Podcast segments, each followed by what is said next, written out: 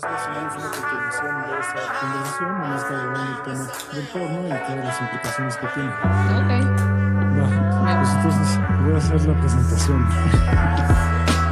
Hola, persona, persono, persone que estás escuchando este podcast en tu coche, regadera, cocina, en la noche o mañana o tarde. Estamos otra vez con Ana Lieberman. No sé por qué lo dije como gringo. Ajá.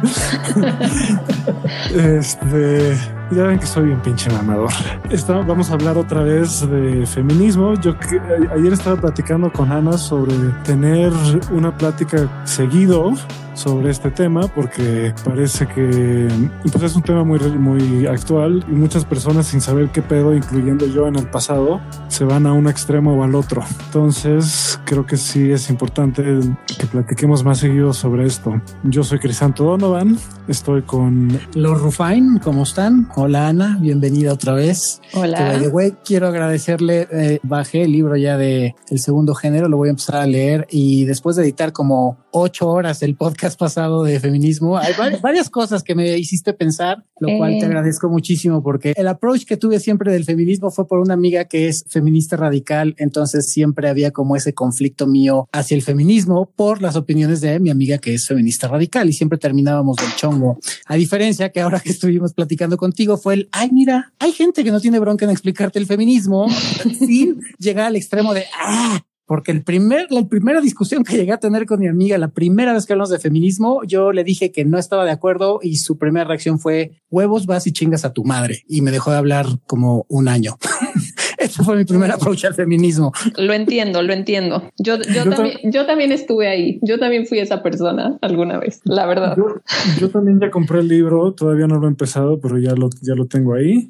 Y he estado leyendo otros libros de feminismo. Por cierto, que si a alguien le interesa saber más de feminismo y habla inglés o lee en inglés, hay un libro que se llama Everything is Trash de una feminista que se llama Phoebe Robinson y es además comediante y está muy cagado además, está muy cagado. Es muy inteligente esa mujer. Mm, No la conozco. Lo voy a buscar. Ella también tiene un podcast con otra mujer feminista que se llama Two Dope Queens. Así se llama ese podcast. Y está bueno también. Son muy chistosas. Va, va, va. Y pues hoy eh, vamos a hablar sobre un tema bastante controversial que es la pornografía. Entonces le voy a ceder la palabra a Ana para que nos platique lo que ella quiere decir de eso. ok. Eh, pues sí, estábamos justo ayer platicando de qué tema sería interesante como tocar, porque como dijiste, hay miles de temas como que siguen brotando cuando uno habla de feminismo. Y justo lo del porno es algo que he estado platicando mucho con mis amigas últimamente, porque creo que todas hemos tenido como conflicto con la relación de nuestras parejas, de nuestros novios con el porno. O sea, nosotras como feministas o como, bueno, nos consideramos feministas y nos ha costado como mucho trabajo entender por qué a los hombres les gusta tanto el porno, por un lado. Quizá ustedes me puedan explicar, digo, no, no así, pero creo que, bueno, hay como muchas formas que podemos abordar el, el tema del porno. Está por un lado el podcast que me enseñaste ayer de esta mujer que hace porno ella y como que habla de una nueva propuesta del porno y cómo involucrarse, o sea, cómo involucrarnos las mujeres en el porno sin que sea una cosa súper misógina, súper violenta con la que nosotras no nos identificamos, ¿no? Yo, por ejemplo, a mí no me gusta el porno y no porque no se me antoje ver porno, pero siempre que ya que lo veo, me da demasiado asco, no sé cómo decirlo.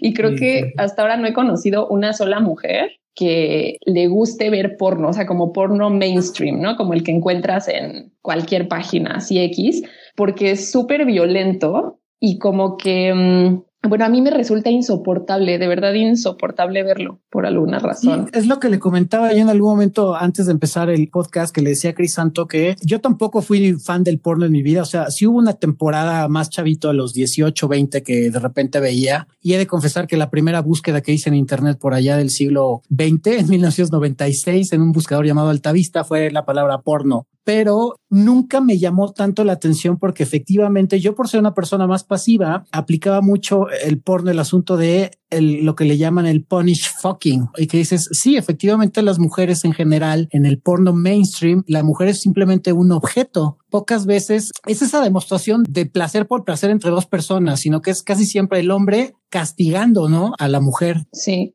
total. Incluso, por ejemplo, el porno lésbico entre dos mujeres está hecho para hombres. O sea, se nota un montón que son dos mujeres haciendo cosas entre ellas que le gustaría a un hombre ver no algo que a una mujer le gustaría hacer. Yo por el otro lado tuve hasta problemas con el porno un tiempo porque sí lo vi, llegué a ver demasiado.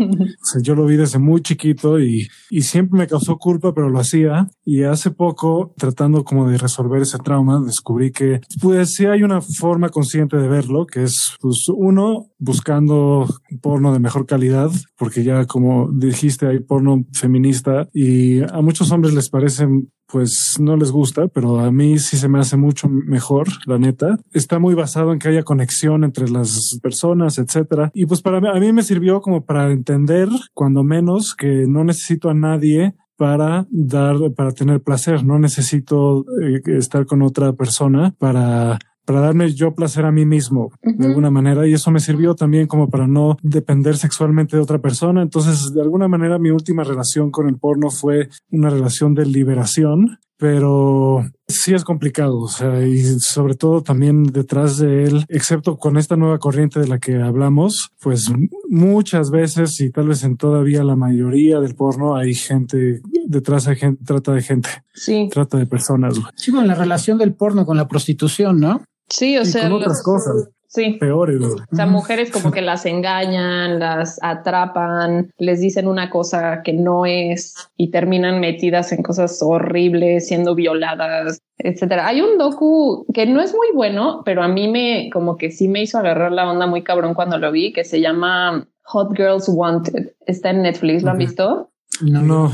Es básicamente justo, o sea, son como historias de chavas muy jóvenes que le entran como al porno porque, no sé, ven un anuncio en Craigslist o algo así, como que te van narrando eso, o sea, como el abuso que hay, ellas como mujeres, cómo las tratan y etcétera. Lo que se me hizo súper interesante de ver ese documental es que me di cuenta que creo que el primer acercamiento de muchas, de casi todas las personas, pero creo que particularmente los hombres, el primer acercamiento al sexo es a través del porno. O sea, antes de experimentar algo sexual ellos en persona, o bueno, ustedes, no sé, ustedes me dirán también su experiencia. Yo sí. Pero sí, sí, sí, también. Creo que suele ser así. Entonces, creo que la idea que se hacen los hombres de lo que es el sexo y lo que debería ser una mujer eh, en la cama y lo que le gusta a una mujer y etcétera, digamos, se la alrededor del porno. Y el porno no es que tenga algo malo, ¿no? O sea, no hay que caer tampoco en el puritanismo de, de que es como inmoral o algo así, que también creo que muchas feministas luego caen en eso, sino más bien que el porno es tan violento y tan misógino que siento que muchas veces los hombres como que se entrenan eh, con eso. Y, y, de hecho, o sea, después de ver ese documental, como que me empezaron a caer veintes como de los hombres con los que he estado, que digo como, no mames, ese güey veía un montón de porno, por eso era así. O sea, que de verdad yo, yo decía como, ¿qué está haciendo este güey? O sea, de verdad, ¿qué está haciendo? ¿De dónde sacó que esto se siente chido? O sea, como se sentía todo tan mecánico y tan como de un protocolo que yo dije, bueno, pero él de dónde saca que a mí me podría gustar algo así. Y de repente, es que cuando vi ese documental dije, no mames, es el porno. Sí, es que tienes toda la razón. O sea, casi todos los hombres, la mayoría, crecemos con la idea de que el güey que sale de una película porno es el güey ideal para ustedes. O sea, nosotros hacemos la idea de que ustedes gracias a lo que vemos nosotros en el porno es no mames, claro, una mujer le gusta eso y lo que decíamos, el punish fucking. O sea, tengo que tratarla así y tengo que ser asado y tengo que durar 20 horas y la tengo que tener de 20 metros y tengo que ser un Ron Jeremy Matthews y cogerme a 20 mil viejas y pegarles y humillarlas porque eso es lo que ellas quieren. Y la realidad es que casi todos los hombres que crecimos en algún momento o vimos porno, nos creamos esa idea. Sí, el tema de, tener la verga enorme, por ejemplo, este, pues obviamente esos güeyes los escogen justo porque dentro de un grupo selecto encontraron a los que la más grande la tenían, ¿no? Entonces también los hombres crecen pensando que si no es, la tienen de ese tamaño no puede, o sea, a una mujer no le va a gustar. O no, no va a ser suficiente para satisfacerla. Y está e, e, ese pedo del tamaño del pito es algo es algo muy grave, que es súper machista también, y pero es un tipo de machismo que afecta a los hombres. También es que está construido alrededor de una idea de que el sexo se resume al pene. Digamos, lo único que importa en el sexo es el pene. y, y, no es, digamos, esa es una idea súper, bueno, primero es muy machista elimina la sexualidad femenina, elimina los gustos de cada quien, elimina el erotismo, elimina el juego, elimina el descubrir, no sé, con tu pareja qué es lo que le gusta y qué no, ¿no? Como si hubiera un, protocolo general de lo que está bien y de lo que está mal, como una cosa muy mecanizada, ¿no? Cierto. Además de que hace a los que hombres por cierto quería... sentir súper mal. Eh, sí, no, y aparte algo que quería acotar también aquí, que Curiosamente, una de las paradojas del porno, claro, te enseñan a que tienes que durar 20 mil horas, pero curiosamente la paradoja es que como estás todo, todo excitado eh, y te quieres venir en chinga como güey, porque regularmente, pues claro, estás viendo porno y te la estás jalando, no porque, digo, hay personas que se excitan viendo porno, parejas, pero cuando tú no has tenido, no has tenido relación sexual o tienes acceso a compartir tu sexualidad con una mujer, pues te masturbas viendo porno.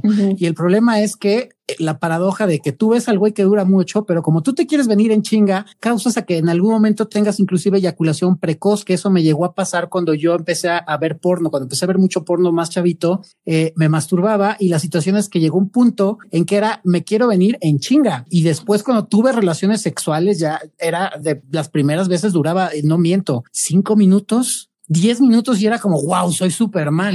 y eso lo tuve que arreglar después con técnicas para yo poder controlar mi eyaculación. Ahorita no tengo bronca con eso, pero en un principio, por ver porno y por quererme venir en chinga, masturbarme y venirme en chinga, tuve problemas sexuales en un principio cuando inició mi vida sexual, que eso también quiero echarle la culpa al porno. es culpa también mía, ¿no? Pero parte de lo que aprendí viendo porno en algún momento a venirme en cinco minutos. Pues ahí también hay Ahí también hay un tema que también preguntándole a algunas amigas, tampoco se trata de durar un chingo. No, para nada. no. se trata de tú ser un pinche semental. Ese es el punto de que decir soy, porque por mucho, mucho, mucho tiempo, y no sé si ya se me quitó a mí, para mí estaba muy arraigada la idea de que a huevo tengo que, mi ego estaba apegado a que durara lo suficiente para darle placer a una mujer y que una mujer tuviera un orgasmo. Y, y si bien esa es una idea más chida que venirse en dos minutos, también pues es normal, o sea, a veces pasa. Sí, me refiero es cuando creas. Si hay buena comunicación. El problema es cuando creas eyaculación precoz, que ese sí ya es un problema y no está mal. Te puedes venir, claro, en dos minutos si tú quieres. Si la confianza creo y la relación o el pre o la intimidad que estás teniendo con tu pareja causa que cualquiera de los dos tenga una eyaculación precoz, está bien. El problema creo que es cuando la, eyaculación precoz es constante en tu vida y que ni siquiera disfrutas porque te vienes antes de estar disfrutando, que es lo que a mí me pasaba. O estás preocupado por, o sea, no disfrutas porque estás preocupado pensando en, ay, voy a durar mucho, no voy a durar mucho y eso. Y en realidad, o sea, yo creo y creo que todas podemos estar de acuerdo que el bueno o el mal sexo no tiene que ver con cuánto dure. O sea, hay mal sexo que dura media hora.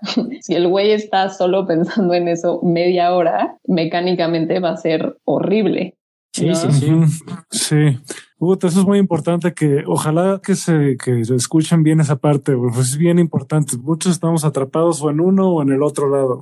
Está cabrón. Sí. Es muy difícil soltarlo y también pues, para mí era como de no, es que un macho alfa debe complacer a una mujer. Y, y o sea, eh, sí. Todas las veces. Pero, eh, pero complacerla no es estar obsesionado con tu propio pene y, y intentar, intentar que esté parado lo más tiempo posible. Complacerla es ver lo que le gusta a ella, ver lo que ella quiere la otra vez estaba viendo estadísticas y no saben la cantidad, creo que así como la gran mayoría de las mujeres, no, no me acuerdo la estadística exacta, pero era así como el 60 o el 80% de las mujeres han fingido un orgasmo, por ejemplo. Sí, es cierto. Entonces hay una fija, primero hay como una fijación a veces masculina de decir como no, como deseas ahorita, ¿no? De soy un verdadero hombre, entonces tengo que hacer que se venga, pero no, no le, digamos, está fijado en ti, en tu propio ego, no en el, en el deseo de que ella disfrute. Entonces, si las mujeres nos damos cuenta de eso, entonces los fingimos, porque los hombres mm, muchas veces no tienen ni idea, de verdad, ni la más remota idea de cómo hacer que nos vengamos. pero están tan obsesionados que nosotras decimos, bueno, ya voy a fingirlo para que me dejen paz y ya se venga por el amor de Dios, ¿no? Eso pasa no, muchísimo. No, nos vayamos tan lejos. Hay muchos hombres, y, eso me llegó a pasar también, que yo juraba dónde estaba el clítoris y no, yo juraba que el punto G no existía. O sea, a ese grado llegaba mi sexualidad en algún momento. Claro. Y, que dices, no mames, tan pendejo estaba y yo jurando que era, ah, sí, porque el porno me dijo que yo era un cabrón y así deben de ser y así va a conseguir un orgasmo. Güey, ni siquiera sabías dónde estaba el clítoris, mucho menos el punto G, güey. Tú creías que ella estaba gozando, pero como bien dices, muchas veces, ahora lo sé, me fingieron orgasmos porque era como, ya, güey, ya, sí, mira, eres un tiger, ah, qué rico, quítate, güey, ya, qué hueva. Sí, la verdad, sí, eso a mí me ha pasado muchas veces, la verdad y a todas mis amigas también. O sea, todas las amigas con las que he hablado lo han hecho alguna vez porque, pues sí, hay como, no sé, hay una mala comunicación, ¿no? También, o sea, creo que eso que dices de que, de que los hombres no saben dónde está el clítoris, pues, o sea, muy cagadamente, muchas veces las mujeres tampoco sabemos. O sea, la sexualidad femenina está tan minimizada que nosotras mismas no sabemos qué pedo con nuestro propio cuerpo, literal. O sea, tengo amigas que hasta los 16, 17 toparon como dónde estaba su vagina o no sabían que había un hoyo diferente para hacer pipí que para coger o no sabían exactamente cuál era su clítoris. O sea, de verdad hay una, no sé, o sea, como que está todo tan centrado en el falo que hay una desinformación total sobre la sexualidad femenina. Es, es increíble. Nosotras mismas pecamos de eso. Siendo que el, que el falo es tan feo, además. Además. Es una cosa tan fea. Es, como, es como, es como, güey, ¿qué es eso, güey? ¿Qué hace ahí? Es como un alien ahí, güey. Yo siempre he coincidido. como un alien arrugado ahí. Siempre he coincidido que estéticamente, bueno, personalmente creo que de manera estética el cuerpo femenino sí es más bonito que el masculino. Y ya deja tú, el pene es el pene y, los, huevos, güey. Ay, Dios mío, sí. No sé por qué es tanta. O sea, yo, creo que es una o sea, sobrecompensación por lo feo que es y decir, puta, ¿qué, es esto que tengo aquí? Vamos a, vamos a hacer toda nuestra civilización en torno a eso. Pero sí está cabrón. Yo tengo una, un amigo muy cercano con el que he platicado de esto muchas veces y muchos güeyes parece que cuando están cogiendo están pensando qué bien cojo, qué bien cojo, qué bien cojo, qué bien cojo, qué bien cojo. En lugar de fluir y estar como en el momento disfrutando, pues compartir la energía con otra persona. Sí, lo estás haciendo con alguien. Eso es lo que a mí me viaja mucho de los hombres en general, que muchas veces siento que ellos sienten que lo están como haciendo con ellos mismos o digamos toda su atención está centrada en ellos, o sea, de que se voltean a ver al espejo a ellos mismos, ya sabes. Sí, yo, yo de confesar que hubo un momento cuando estaba en mi etapa super machista de Lord Rufine, que sí, yo estaba nada más preocupado por mi performance, qué tan cabrón era yo en la cama y a ver qué, cómo podía yo satisfacerla. Pero un error que también aprendí del porno, que fue pues es que así te enseñan que tiene que ser cuando, güey, también le puedes preguntar a ella, oye, ¿qué te gusta? ¿Te late esto? ¿No te late esto? ¿Qué sientes? Eso yo no lo hacía, era como, a mí qué me importa, es yo voy a demostrarme a mí mismo cuánto duro y qué buen performance tengo. Y demostrarle a ella que yo sé qué es lo que le gusta. Ah, claro, porque yo soy mago y adivino y domino el cuerpo de las mujeres porque yo soy el macho alfa, porque el porno me educó y yo sé perfectamente lo que a ti te gusta porque es lo que yo veía en el porno. Sí, y de hecho creo que es un ejercicio interesante porque es tan poco común que nos pregunten a las mujeres qué nos gusta, que creo que muchas no sabemos. O sea, no sabemos hasta, o sea, yo digo, no, no me acuerdo exactamente, pero pues creo que durante mucho tiempo de mi vida, o sea, toda como mi adolescencia y como juventud temprana, pues yo me adaptaba 100% a lo que mi pareja quisiera, porque era como que se asume que a las mujeres somos como no sé, que nosotras, digamos, no, no queremos coger, sino que nos dejamos o no nos dejamos si estamos de humor o algo por el estilo, ¿no? Como que siento que a veces nos ponen en ese lugar y eso borra por completo nuestro propio erotismo y nosotras mismas lo borramos a veces. Ahora, en defensa del porno, eh, un poco de lo que hablaba esta directora porno del podcast eh, que te pasé, que se llama Anna Arrowhead ella en algún, creo que en ese podcast no lo dice, no terminé de escuchar ese en particular, pero en algún momento ella dijo que el porno es una forma, bueno, se, se ha convertido, más bien, no empezó con esa intención, pero se ha convertido en una forma de democratizar los cuerpos. Porque si tú ves las estadísticas, ahora la gente no ya no busca tanto a las mujeres perfectas, sino ya la gente le gusta más el amateur y con gente real. Entonces, si te fijas en las estadísticas, ya es altísimo el número de, por ejemplo, gente que ve porno con mujeres que tienen un poco de sobrepeso o mucho sobrepeso, etcétera, porque eso como que lo ha hecho más real, se ha vuelto un poco más honesto en ese aspecto. Y ya hay muchos sitios de porno feminista que, como dije hace rato, está más basado en, en las fantasías de mujeres y en la conexión entre las dos personas que están ahí. Por ejemplo, hay uno que se llama Beleza, que es nuevo, beleza.co, no .com que está chido porque tiene además historias y todo el porno lo deciden eh, mujeres y lo dirigen mujeres y lo producen mujeres. Entonces ya está mucho más. Si, lo ves, sí hay mucho más interacción y se ve que hay como e, es otro, es otra cosa. Ahora también lo que decía Ana Rohed es que llega a veces a caer el feminismo en, en ser sex negative y entonces no permitir que la gente exprese su sexualidad. Ya nos dirás tú, nos explicarás tú mejor eso, ¿no? Pero ella dice y algunas otras personas dicen que llega a ser como sex negative y entonces ya las personas no se pueden expresar sexualmente y a veces eso también es sano.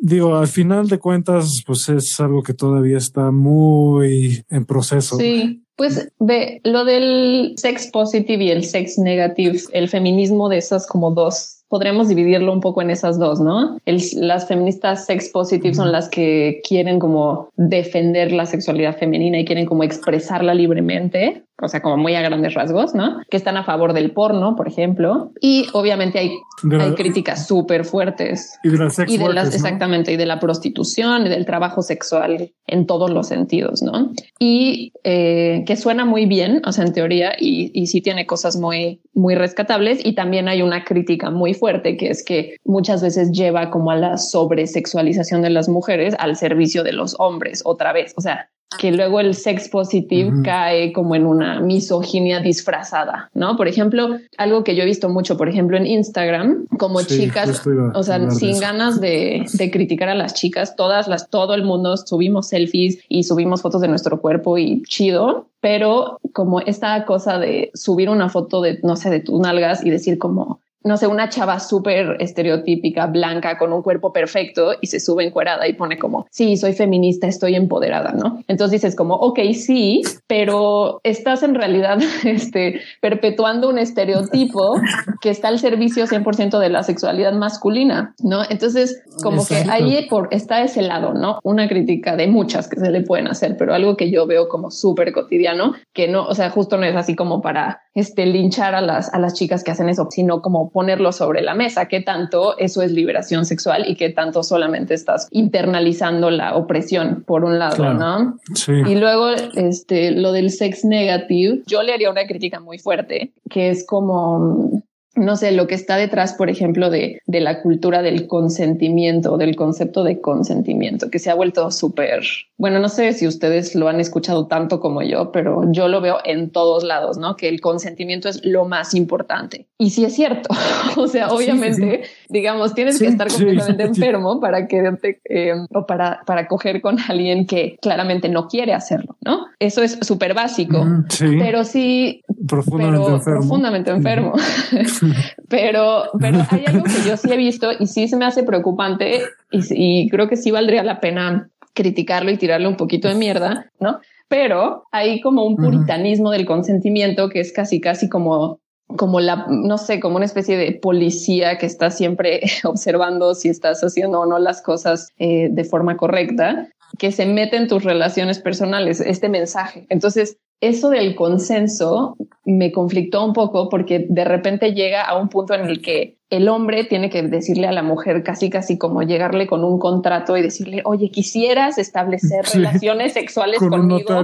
Por favor, ya di que sí, sí, sí quieres, ¿no? Entonces, para empezar, esto también perpetúa la idea de que el hombre es el que quiere coger y la mujer decide si consiente o no, si da permiso, como si nosotras no quisiéramos. Por un lado. Exacto.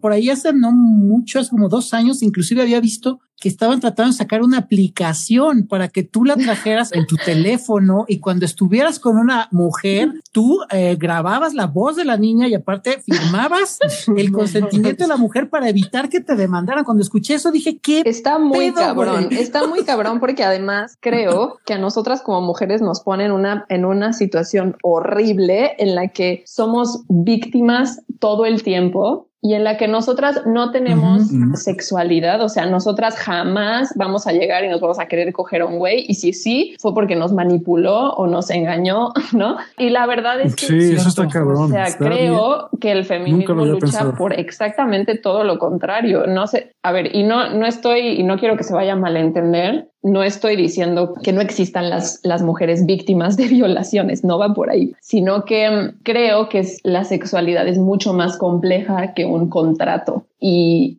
y las mujeres también nos gusta eh, coger y creo que es algo que hay que empezar a decirlo. eh. Algo de lo que aprendí también de las cosas buenas que aprendí como Pickup RJs fue esa, que descubres que a las mujeres efectivamente les gusta coger y ya cuando tienen esa intimidad contigo, Qué cabrón que se efectivamente. sí, o sea, es, es, algo, es que es algo que te pone en la cabeza porque tú no crees que a ellas les guste coger, porque estás tan, tan en tu desmadre de que tú eres el único que tiene acceso a ese placer y que ellas nada más son ese objeto que te va a dar ese placer. Entonces, cuando tú descubres y te das cuenta que también es un ser humano, la dejas de objetificar y dices, mira, lo que decíamos en el podcast pasado, mira, si piensan, si tienen opinión, si tienen sentimientos, tienen sexualidad, güey, y la pueden expresar sin que se les juzgue. Claro, esa es la cosa que siempre se nos juzga. O sea, como si, si expresas tu sexualidad, te van a decir que eres una zorra y no sé cuánto y vas a sentir vergüenza, pero bueno, la clásica que siempre se aplica, ¿no? Como hombre coges mucho y eres un chingón, eres don vergas y eres don cabrón. Como mujer coges mucho, ah, no, eres una puta. Es por qué, güey? No, o sea, es terrible, es súper, súper terrible eso. Yo creo que si algo se tiene que normalizar es que a las mujeres nos encanta coger igual que a los güeyes, nada más no somos así de nefastas y creo que es hora ya de empezar a decirlo en esos términos para empezar. Sí, digo, es ahí lo que es muy importante, que es algo que platicaba hace rato con lo otro fine, es saber lo que quieres, ¿no? Porque si una mujer sabe que lo que quiere es cogerse a cinco mil hombres y, es honesta al respecto, chido. Si un hombre sabe que lo que quiere es cogerse a 100 mujeres y, y es muy honesto al respecto, chido. Digo, no sé si sea el camino a la felicidad, ¿verdad? Pero la cosa es comunicar lo que realmente queremos eso sí es muy importante. Sí, no, no engañar, no engañar este, al otro, no engañar a, tu pareja o no engañar a una chica, eh, decirle una cosa. Porque el, tema de la seducción de ambos lados se ha vuelto un pedo horrible de a ver quién manipula a quién y a ver quién gana. Y es una pinche a ver quién lastima a quién, de ver quién tiene poder sobre el otro y todo lo que te enseñan en, la, en, la, en, en, revistas, libros, etcétera, son técnicas de manipulación, tanto a los hombres como a las mujeres, para, para tener emocionalmente esclavizada a la otra persona. Eso está, eso está de la verga. Sí, sí, sí, y tiene que cambiar. Y yo veo que güeyes que se dicen conscientes, pues lo, lo hemos visto mucho otro fan y yo, güeyes que se dicen conscientes y que según esto enseñan a hombres a ser mejores, pues solo enseñan técnicas para manipular, o en realidad, güey, y apoyan técnicas para manipular. Y también hay mujeres que, hacen lo mismo y eso, o sea, no, no puede llamarse consciente, güey. No puede llamarse consciente alguien que, que, que, venda trucos para convertir a tu mejor amiga en tu, en tu fuck friend. No mames. Y por otro lado, por ejemplo, yo, te, yo tengo un amigo que se va totalmente al otro extremo, que es, que además es blanco y gringo, ¿no? Este, blanco y gringo. Y hombre. blanco, gringo, alto, hombre, o sea, tiene todos los privilegios, es de clase media alta, etcétera. Yo una vez puse una foto en, en, Instagram que, en la que salía de lejos, en el horizonte, una mujer desnuda de espaldas, sentada en una silla viendo, viendo un atardecer y me dijo, no, es que eso está súper misógino y, y, está gazy, porque así le dicen, hay una cosa que se llama gazy, que está diseñado para el male gaze, para que, para el placer de los hombres. Y dije, güey, no mames, o sea, relájate. Yo creo que esta mujer estaba completamente con sentimiento de hacer esa foto. Es una foto artística, me gustó porque es una foto que está padre. O sea, este, yo creo que, que, que la mujer que salió ahí, pues también tenía ganas de expresar eso.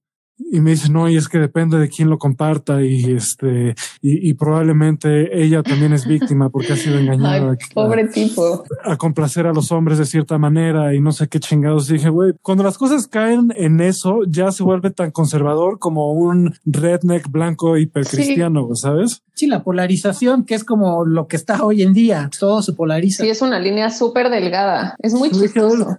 Le dije, me, me dan ganas, me gustaría preguntarle a ella qué opina de esa foto, no a ti. Tú no. O sea, tú qué vergas. tú qué, güey. La neta. Ese güey es lo que una amiga llama policía freelance. Sí, o, social justice warrior.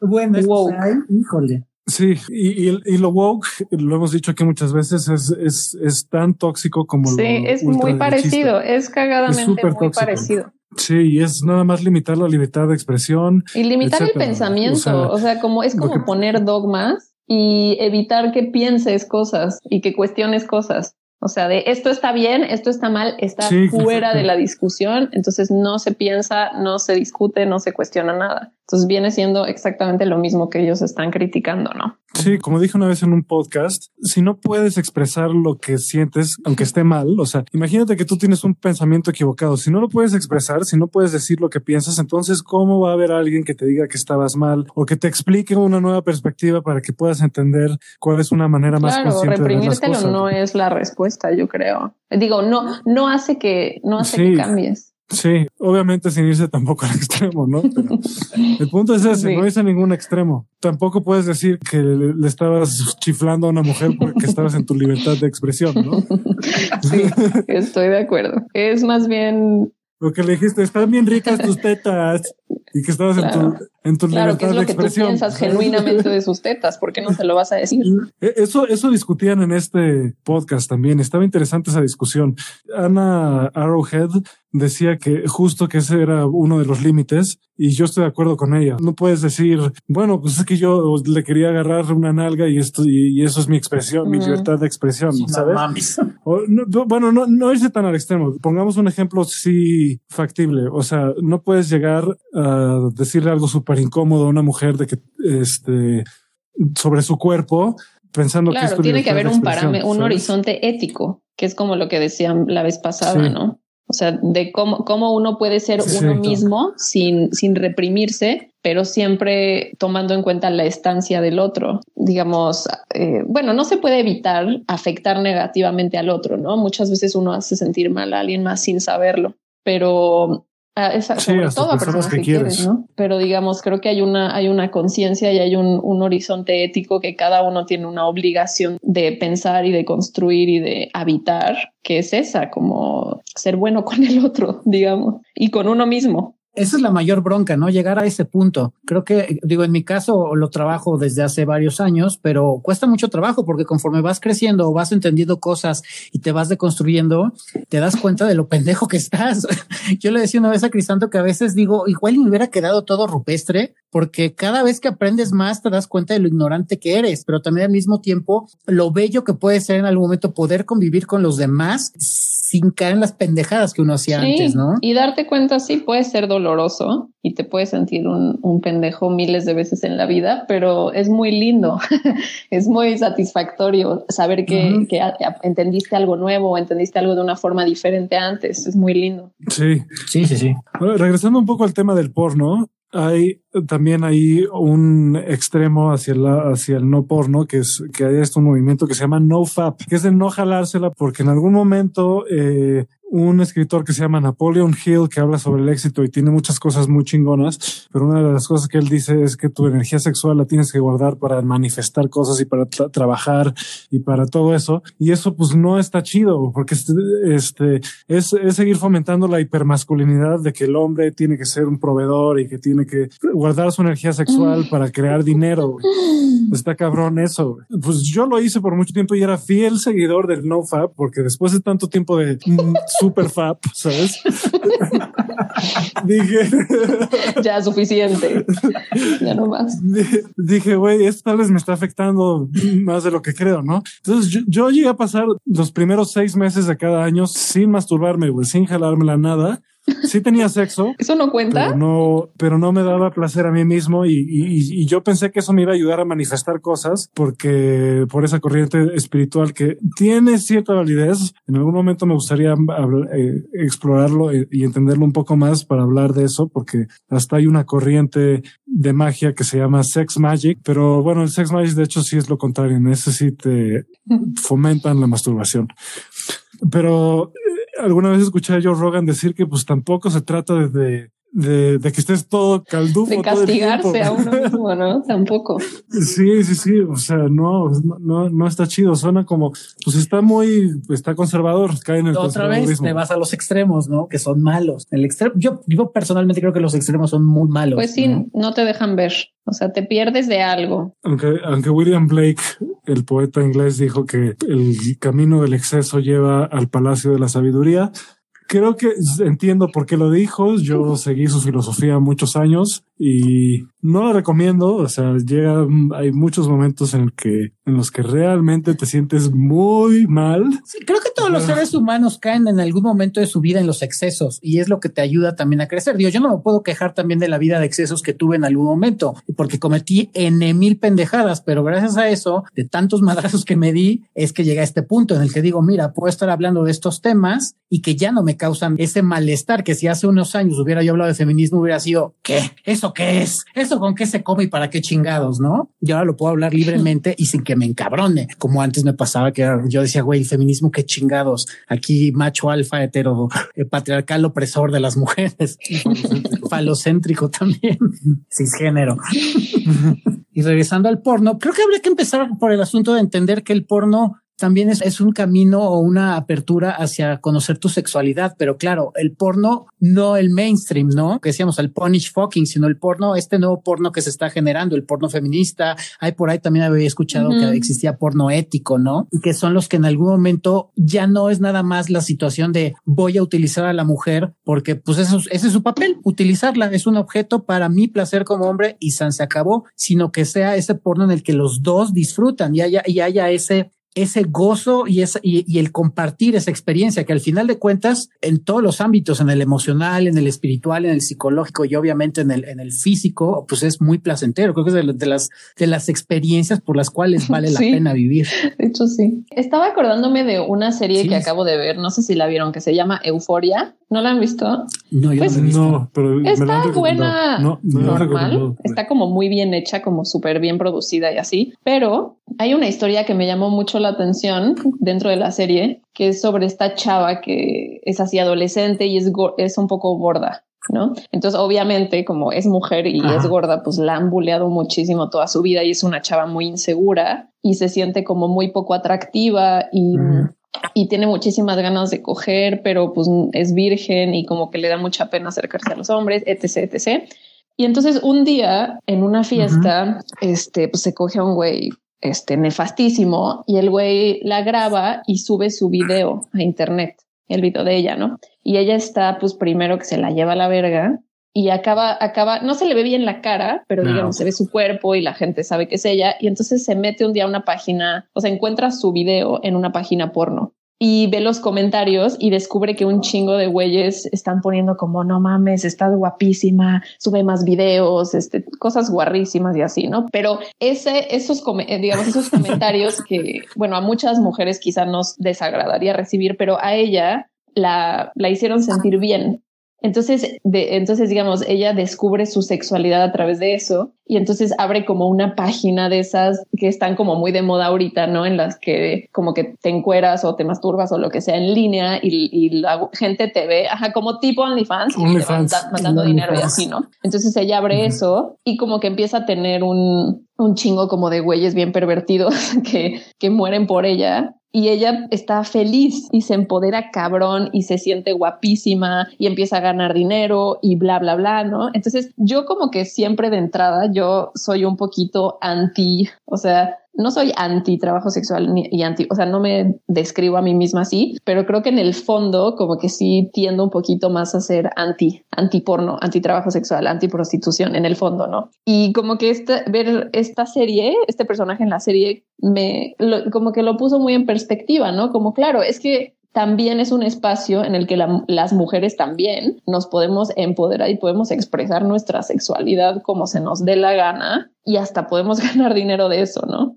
En las circunstancias adecuadas. Sí, que, que, es parte del mismo, lo mismo de democratizar los cuerpos. Eh, esto que platicas, ¿no? De democratizar los cuerpos de puta, pues tal vez hay güeyes que sí les guste como soy y nada más porque nos han educado a ciertas formas. y los hombres no se atreven a expresar, a expresar que les una chica que no entra en el canon de belleza también, ¿no? Sí, bueno, uy, uy, uy, uy, uy, A mí, yo personalmente, a mí sí me gusta que las mujeres tengan carne. A mí me puede mamar las mujeres que tengan, pues que tenga handlers. O sea, y los disfruto mucho y mucho tiempo me estuve peleado con ese gusto personal porque claro, a mí me decían es que estás pendejo, güey, ¿por qué te vas a coger una mujer gorda, güey? Eso está mal. Entonces ahí vas a buscar solamente mujeres eh, con el estereotipo del cuerpo perfecto para ligártelas hasta que llegó un día platicando una reunión con amigos, le dije, bueno, a mí sí me gustan que tengan sobrepeso, güey, y, y me gusta cómo cojo con ellas y ellas cómo cogen conmigo, ¿no? Y no mames, fue como, no mames, estás de la verga. Si has tenido mujeres muy guapas, ¿por qué coges con mujeres así? Yo, güey, porque es mi gusto. Qué chingados. O sea, y ahorita me vale madre, lo digo, y la gente, pues ya si me quiere juzgar, pues será su boleto. Pero dices, ¿por qué voy a reprimir mi gusto y mi deseo por un estereotipo que a pues mí no me cuadra, güey? O sea, por, digamos, sí, por ustedes y también por lo que ya dijimos mil veces, ¿no? Las mujeres no somos una cosa, ¿no? O sea, no es como de te gusta más este, yo qué sé, tu hamburguesa con o sin piña, o sea, no, no es eso, pues. la sexualidad no es eso, ¿no? y, y, la atracción tampoco es eso, exacto. Y por eso hay también está muy mal visto que te guste a alguien. A mí, digamos, como mujer no es, es muy diferente. Yo siento que como mujer que andes, si andas con un hombre que es feo, que es como considerado feo o que es gordo o lo que sea, es mucho más aceptado, ¿no? O sea, yo sí he sentido que me han criticado cuando he andado con, con güeyes que no son como guapos o lo que sea, entre comillas, pero al final lo aceptan. Lo que sí es muy criticado es un hombre que, un hombre, el que sea, no importa si el hombre es, es guapísimo, es feísimo, es gordo, es lo que sea, pero tiene que andar siempre con una mujer que sea como más guapa que él, ¿no? No, y sobre todo, no, y, hombres guapos sobre todo. O sea, si eso eres hombre guapo y no estás con una mujer de su misma categoría, entonces eres un pinche loser fracasado y eres un pendejo. Exacto, sí, sí, sí, sí. Sí, puta, yo lo viví eso de primera mano, lo, lo platicamos en, en otro podcast hace poco de pues yo yo era PR de modelos y entonces yo me dedicaba un poco a perpetuar ese pinche estereotipo. Y por un tiempo yo solo salía con modelos porque no mames güey qué van a pensar mis, estos güeyes si no estoy con con una modelo güey no me van a tomar en cuenta güey no me van a eh, respetar está cabrón está bien torcido. Está muy cabrón eso está muy torcido.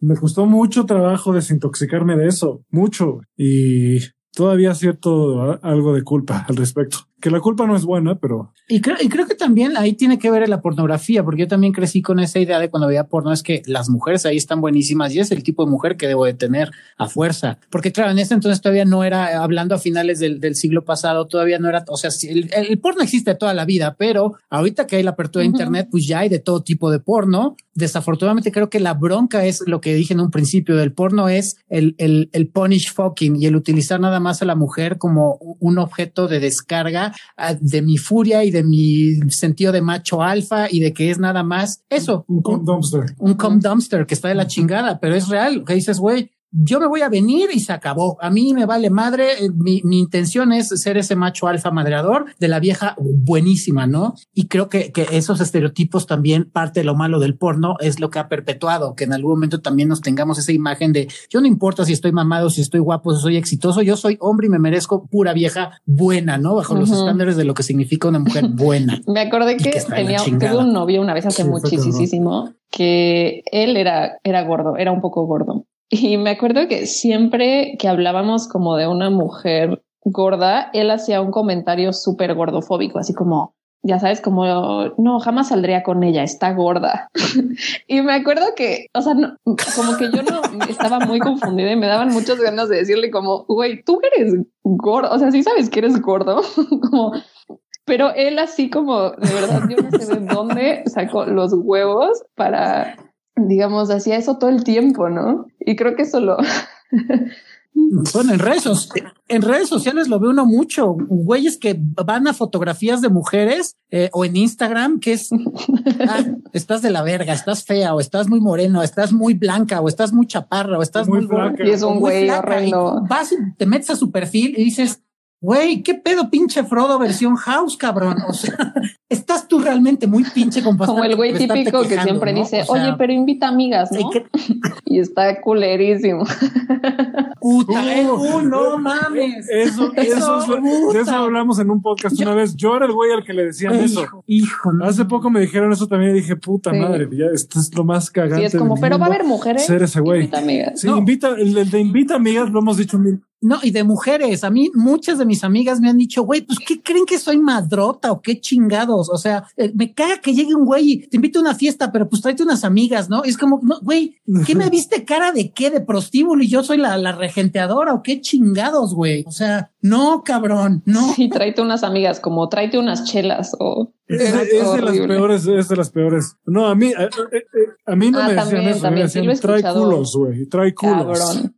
Sí, tráete unas nalgas, gallo. Tráete culos, eso sí está para golpearlos. Sí, ese es, es, es, de Sí, es de la, es de la super verga, es de la super verga. Y que te vean mal porque solo, porque no trajiste amigas. Ay, puta, pues está bien este güey. O sea, güey, si me quieres invitar a mí, pues invita, ya, ya lo he tenido que decir muchas veces este año incluso porque me han invitado a viajes ahora sí le dije, güey, si me quieres invitar a mí porque te caigo chido, va, voy, pero no, o sea, no, no seas cabrón, güey, no voy a invitar amigas, no voy a invitar amigas a menos que yo las quiera invitar para que estén conmigo. Ay, qué horror. y porque sé que quieren salir o algo así, güey. O sea, no, no, no, no para, para ti y tus amigos. Sí, a mí, a mí así como chelas, güey, como si fueran chelas. A mí en general son mis amigas las que me han dicho, güey, me puede cagar un güey. Es más, es un super turn off si de repente me invita a algún lugar y estoy diciendo como dating y ya, ya pasaron dos, tres citas y luego vamos a alguna fiesta y me dice, oye, pero tráete unas amigas, ¿no? O sea, no por ti y no por mí, sino por mis amigos para que haya más desmadres. como, Güey, de verdad, o sea, no cabrón, no mames, no me pidas que te traiga amigas, güey. Está también de la verga que, que existe esa regla de que tiene que haber más mujeres que hombres en los lugares porque así gastan más, güey. Pues es, otro de los, ya no sé, ya no ni micromachismos, son machismos porque al final otra vez es, es el objeto, ¿no? De, ah, es, es un accesorio para el bar o para el anto para que los hombres a finalmente consuman. Claro, y las mujeres vayan. Hay mujeres. Me encanta que siempre usan ese argumento los hombres para el feminismo como, ah, es que las mujeres tienen muchos privilegios, entran gratis al antro. y es como, güey, desde. Yo digo, no mames. La otra vez, en, el documental ese de Social Dilemma que decía, si no estás pagando, si no estás pagando por el producto, tú eres el producto. ¿No? Y eso es literalmente lo que pasa con eso de los antros. Tú como mujer no pagas porque tú eres lo que ellos están vendiendo. Están diciendo acá hay un chingo de viejas, ¿no? Y justo ese es el ambiente en los antros normalmente, como güeyes buscando, buscando un chingo de culos, güey. Ay, qué horror.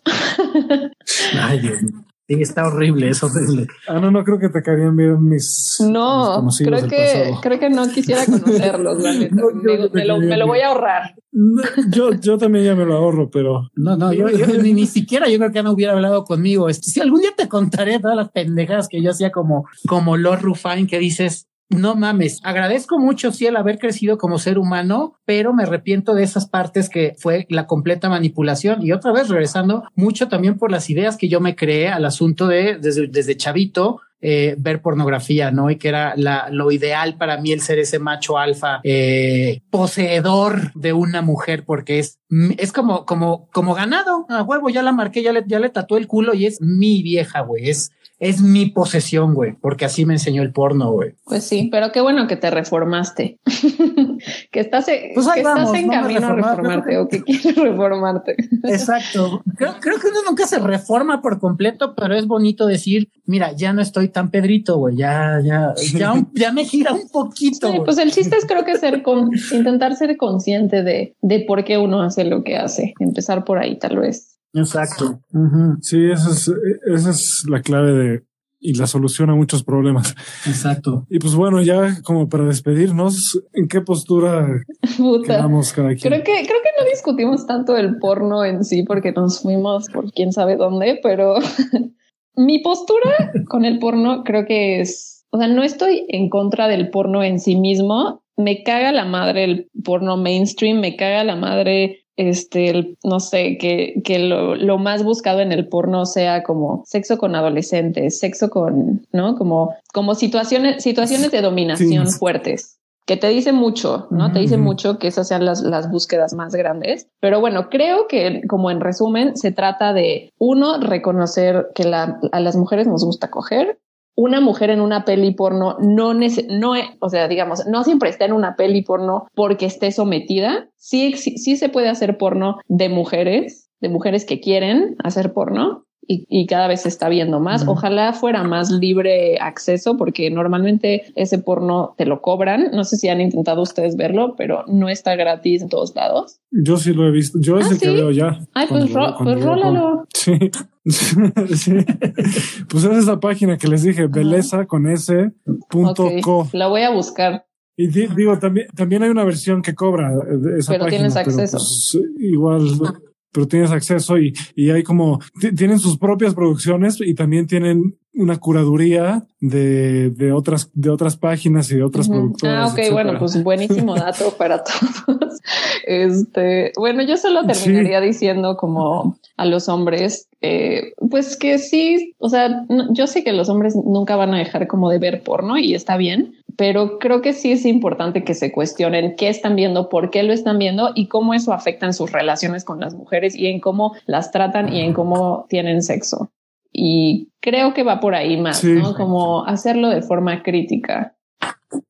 Sí, sí, yo justo esa iba a ser mi postura. Yo estoy a favor del porno siempre y cuando sea consciente, lo hagas a conciencia. Estoy en contra de sentirse culpable de las cosas, entonces hay que tratar de darle la vuelta y más bien eh, no culpa, sino conciencia.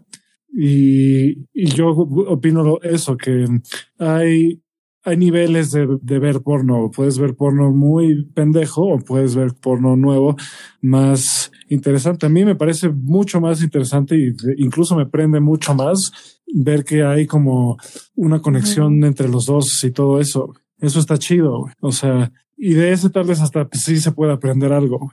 Sí, muy cierto. Y en mi caso, pues sería básicamente lo que ya dijeron ustedes dos. Y sobre todo, digo, porque yo nunca fui fan, fan, fan del porno. Tuve, insisto, pocos años, pero de lo que yo llegué a ver, sí, lo que a mí no me gustaba era eso, ¿no? El, punish fucking, que creo que es ese sometimiento a la mujer, porque ya cuando tienes una vida sexual activa y que eres más consciente de tu sexualidad, aprendes que lo que decía hace rato, las mujeres también cogen, les gusta, y se vale que les preguntes como te pregunten a ti qué te gusta, qué no, qué te late es muy raro que los güeyes pregunten. Yo cuando me, cuando descubrí que les podía preguntar a las mujeres si les gustaba o no les gustaba algo, mis relaciones sexuales curiosamente mejoraron un chingo, porque ya era muy específico el güey, sí me gusta esto, esto no me gusta, si me gusta que me pegues o que me hables bonito, que me hables sucio, en mil cosas, que me acaricies, o sea, miles de formas de tener relaciones sexuales, pero ya con conocimiento de causa y no nada más a lo pendejo por lo que yo llegué a ver en algún momento eh, en el porno. Hay un test buenísimo y les voy a pasar el link.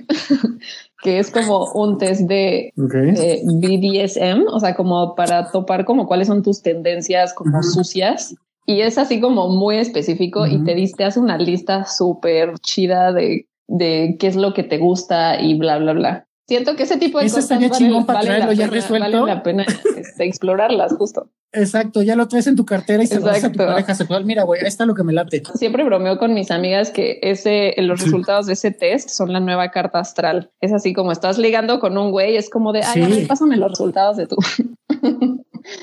a ver si somos compatibles. a ver si somos compatibles. ¿no? Una morra con la que yo estuve saliendo hace poco confundió eso con que ahora le gustaba el BDSM. Es como no. Y hace poco me dijo, no, la verdad es que ya me di cuenta que no me gusta el BDSM. Nada más que no quería tener intimidad con ciertas personas y el BDSM era una forma de oh. evitar la intimidad. Pero ya hablaremos de BDSM en algún. Que yo les voy a pasar el test. Háganlo. Va. Sí, me late, va, va, va. Pues bueno, ya saben por nuestros podcasts anteriores dónde encontrar a Ana. También vamos a taguearla en, en un post cuando salga esto para que la sigan si quieren saber más. Y pues síganos a nosotros, no sean cabrones, porque somos, necesitamos más audiencia, güey. es el, estamos como Aftershave Podcast en Instagram y también en Facebook y así también nos pueden encontrar en Spotify, Apple Music, digo iTunes o Apple Podcasts, perdón. Y todas las plataformas, cualquiera. Casi nadie usa Google Podcasts, pero si esa es la que te gusta a ti, pues date. este, y pues aquí nos estaremos escuchando, o más bien nos estarán escuchando, que nosotros no escuchamos lo que ustedes dicen, a menos que nos lo escriban o nos manden un mensaje de voz. Y ya estoy delirando otra vez. Fue un placer platicar unilateralmente con ustedes. Exacto. Gracias, Ana, otra vez. Yo te estoy muy agradecido del primer podcast y de este otro. Siempre es una hemorragia de placer estar aprendiendo con alguien que puede explicar cosas de manera tan coherente, tan cívicamente y tan de manera sencilla. Qué bueno, me da mucho gusto que así me, que así me veas. Exacto. Pues cuídense, pórtense y nos estamos viendo muy pronto, escuchando muy pronto. Bye bye. Chao.